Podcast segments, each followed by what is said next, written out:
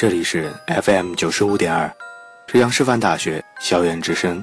现在您收听到的是九五二奇妙物语，请注意你身后。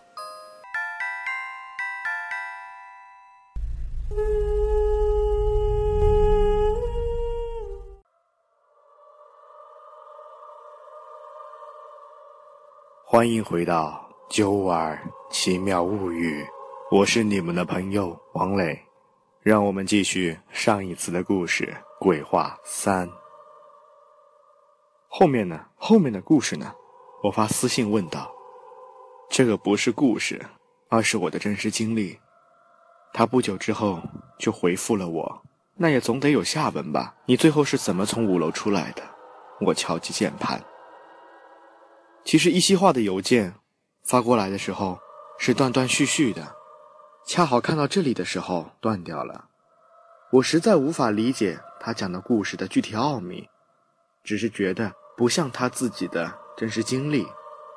其实很简单，后面也有人进来了，我不是很理解。当我第三天醒来的时候，我发现我倒在了四零九的门边，我实在想不通我是怎么回来的。当我晕晕乎乎下楼回寝室的时候，才发现手表依然停在了八点二十三。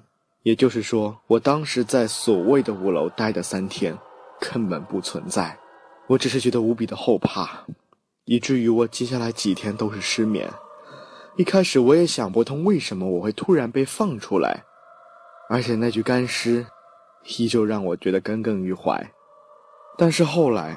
当我偶然间听到隔壁二零八也有人从西楼梯上去之后，再也没有回来的消息的时候，我有些明白，这个不存在的五楼，只能容纳一个人。这个究竟是幸运，还是不幸呢？或者说，人的幸运往往是建立在别人的不幸上的？我不知道怎么形容这种感觉。我渴望把这件诡异的事情叙述给别人，但是我讲了又怎么样的？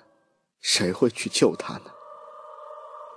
那个诡异的地方只能容纳一个人，讲不讲都一样的，就像是一个不存在的诅咒一样。但是我没有勇气再进到五楼，于是我只好把进入五楼的方法写在了一张稿纸上面。夹进了图书馆的某一本书里面，也是希望，甚至说是有些邪恶的希望，有谁可以来试一试，把他救出来。但无论怎么说，从那之后，我的心里一直抱有一种强烈的愧疚感。这种感觉一直持续到我再次遇到那些神神怪怪的东西。之前也说过。四幢里面有两样东西是很忌讳的，一是楼梯，二是镜子。走楼梯，别数格数；照镜子，别照太长时间。这个故事发生在二零一最东边靠近楼层公共厕所的那间宿舍。出事情的是一个工学院的叫胖子的人。有一天，他被发现倒在寝室的门口。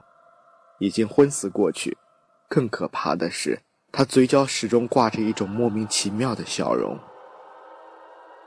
后来有很多同学说他成了植物人，但是更多的说法是说他成为了一具空壳。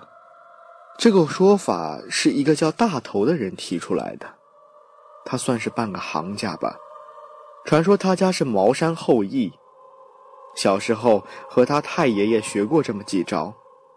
胖子之所以变成这样，就是因为他最喜欢站在公共厕所的某个角落，嘴里念叨着“过去、未来”。四幢的每一个楼层都会有一东一西两个公共卫生间，外面是洗漱台，里面是厕所，非常老旧。洗漱台整体呈 U 字形。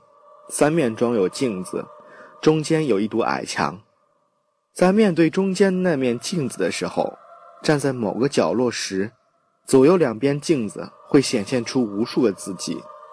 所以每次洗漱的时候，大家都避免面对中间那块镜子。当然，这也是听大头讲的。有些地方的老人说，两块镜子互相而立，里面就会形成无数的镜像空间。这样的镜子叫做相合镜，这是习俗当中最忌讳的。具体也不知道为什么，但就是不吉利。但是平时胖子就是喜欢站在那里，但凡晚上起夜，都能看见胖子在那里傻笑，似乎在和什么人说着悄悄话。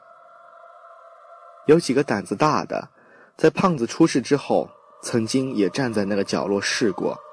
什么也没有发生，但是最终，好奇心还是把我逼向了绝路。就在那天晚上，我真的是不知道为什么，就魔杖一样的，莫名其妙站在那个角落，向左向右看着这些奇妙的空间，在无尽的延展当中，我突然想。这些空间是否真的存在呢？我看着香河镜里无数个自己，默的感觉有些陌生和后怕。这样的空间到底有多少个？我竟然不自觉的数了起来：一、二、三。当我数到差不多三十的时候。我在那些镜像空间里面，看见了除了我之外的另一个人。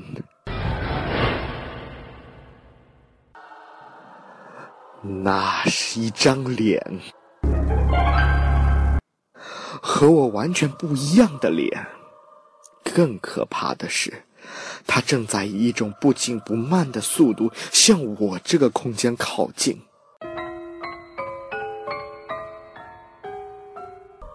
快点离开那里！身后响起了一阵大喊，伸出来一只手将我往后拽去。